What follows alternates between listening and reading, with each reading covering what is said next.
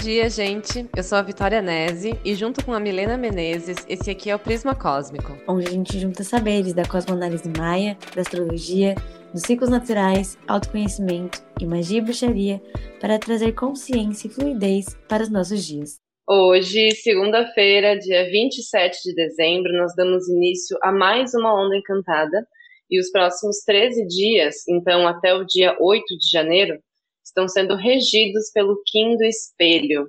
De modo geral, essa energia do espelho nos convida para ampliar as nossas percepções e expandir as nossas perspectivas sobre algo. É um bom período para trocas em grupos, normalmente nós estamos mais receptivos à opinião alheia e a explorar novos pontos de vista. Isso é ótimo, porque bem nas festas de Ano Novo, né? Então, essas festas podem envolver aí reunião de família, de amigos, e vai favorecer muito, essa energia do espelho vai favorecer muito uma troca saudável de ideias e amém, porque tudo que a gente precisa nesse momento é paz na ceia.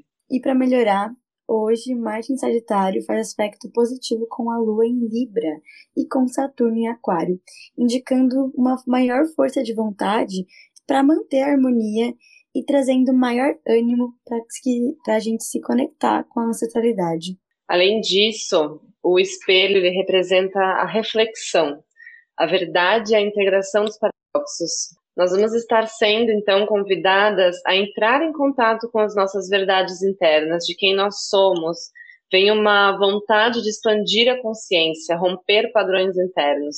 E isso é perfeito para as resoluções do, do ano Inclusive, eu sugiro que você escreva suas resoluções para o próximo ano, dia 28 de dezembro, amanhã, que é Kim Tormenta Lunar. E daí essa energia da, da tormenta vai deixar a nossa mente mais desperta para as transformações que nós podemos catalisar nesse próximo ano e para a limpeza e purificação do que não queremos mais. Então, perfeito. Nossa, isso é ótimo, porque nesses dias Mercúrio está entrando na conjunção Vênus-Plutão em Capricórnio que eu tenho falado nos últimos episódios. Este aspecto eleva nossa criatividade e traz movimento, expansão, clareza sobre os processos internos e é um momento incrível para sonhar, idealizar onde a gente quer chegar.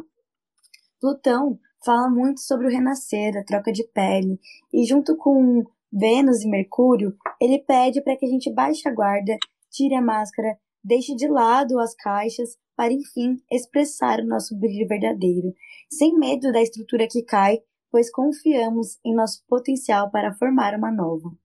Contudo, esse é um aspecto que pode trazer inquietação e instabilidade. Plutão nunca vem de brincadeira ou de mansinho. Ele é o ceifador. Ele só chega e faz o que precisa ser feito. Então, nem sempre é, isso é opcional e nem sempre é tranquilo. É como eu sempre falo aqui: todo apego gera dor. Então se despeça com amor daquilo que se vai e se abra para o novo.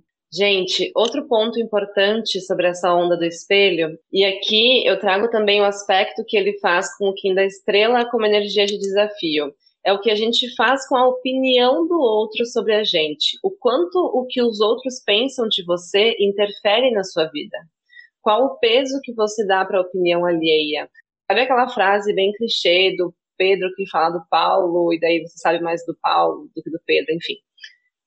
Não, acho que eu falei errado, né? Você falou mais do Pedro. Do é, é, ideia. É, quando a gente tem autoconhecimento sobre nós mesmas, conhecendo as nossas luzes e as nossas sombras, não importa o que o outro diga a seu respeito. Uh, e esse insight ele pode vir bem forte nesses dias. Pode ser que você se veja em situações nas quais vai ser necessário apenas filtrar a opinião do outro e não entrar em conflito simplesmente porque você sabe o que faz sentido e o que não faz para você. Isso faz muito sentido, porque Netuno está em sextil, que é um aspecto positivo, com os planetas que eu mencionei ali em Capricórnio. Isso traz maior apego às expectativas e às ilusões, aquilo que a gente acredita que esperam da gente. Então é importante filtrar para ver quando a gente está se deixando moldar por isso.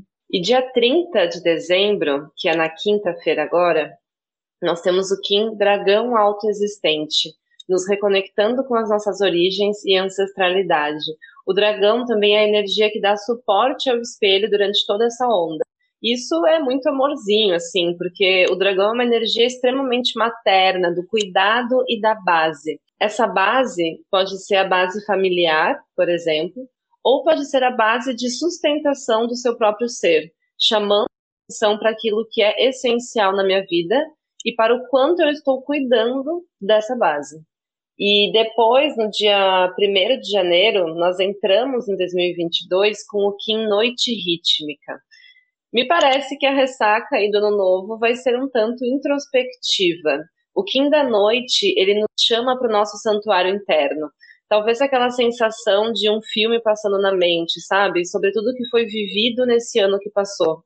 Um exercício maravilhoso para se fazer nessa vibe do Kim da Noite é a listinha da gratidão. Pode soar um pouco bobo ou inocente, mas mesmo com todos os desafios do seu ano, você não acha que há muitas coisas pelas quais ser grato ou grata? O Kim da Noite, ele nos conecta com a nossa abundância. Então, tirar alguns minutinhos para listar de verdade, escrever no papel tudo aquilo que é abundante e precioso na sua vida é uma maneira incrível de iniciar o novo ano. Isso é muito interessante, porque nesse mesmo dia, dia 1 a Lua entrará em conjunção a Marte em Sagitário, fazendo uma quadratura com Netuno em Peixes. Aqui, a Lua em contato com Marte traz um olhar para o futuro um tanto quanto ansioso, de quem tem pressa para alcançar os objetivos, os desejos, e essa quadratura pode fazer com que a gente comece o ano já se cobrando, já tenso, já refletindo aquilo que não foi. Então essa listinha de gratidão, ela vem em ótimo momento. Será importante nos próximos dias honrar tudo aquilo que foi vivido em 2021 sem cobranças ou apegos. Foi difícil, então fica feliz por estar onde você está hoje e use da energia desse aspecto de forma criativa. Permita-se soltar as emoções de uma forma menos óbvia, dançar, correr, gritar, Honre sua força, seus impulsos, suas derrotas e suas conquistas. Perfeito. E dia 5 de janeiro é quando me parece que aquele choque de realidade vai vir mesmo. Porque aqui em mão planetária vai dar aquela vontade de resolver as pendências que tinham ficado, botar a mão na massa e fazer acontecer. Aproveita esse impulso e começa o ano já nessa vibe da realização. O que, que eu posso fazer hoje que eu já pego, faço e me livro, sabe? Perfeito, amiga. E nesse dia, Mercúrio já estará em Aquário e a Lua também vai estar por ali, junto com Saturno. E esse signo deu muita energia para 2021, o que me traz essa ideia de revisão e encerramento, principalmente das coisinhas que possam ter ficado para trás em relação ao trabalho e coisas mais práticas do dia a dia. Já no dia 7, que é uma sexta, a Lua entra em conjunção a Netuno em Peixes e faz aspecto positivo com Sol e Vênus, trazendo bastante criatividade, ampliando a intuição, podendo trazer sonhos vívidos e convidando as forças do feminino em nós. É um dia legal para se conectar com as mulheres importantes para você, se conectar com a natureza e magiar por aí. Aproveita dessa energia para acessar toda a guiança e orientação divinas necessárias para complementar o seu planejamento. Muito sincrônico, amiga, porque dia 7 nós temos o Kim Lua Cristal, esse Kim da Lua é uma energia extremamente yin dentro do Tzolk'in, que nos conecta com o feminino, com as emoções e com a intuição. Então, fecha muito com isso que você trouxe. E para concluir, eu queria trazer um pouco sobre os aspectos sombra que o Kim do Espelho pode desencadear em nós durante esses 13 dias. Tudo aquilo que eu falei antes sobre estarmos receptivas às ideias das outras pessoas quando nós estamos estressados, ansiosos, tristes, vibrando baixo por qualquer motivo, isso pode nos levar para o polo oposto e nos percebermos resistentes à percepção do outro. Então vamos cuidar com isso. Também podemos nos sentir confusos mentalmente, dificuldade de entender os próximos passos e também presos a um padrão de reclamação. Fique atenta para o quanto você anda reclamando sobre coisas e não faz nada para mudá-las ou sobre o quanto você reclama sobre coisas que já estão até resolvidas, ou ainda sobre coisas que nem aconteceram.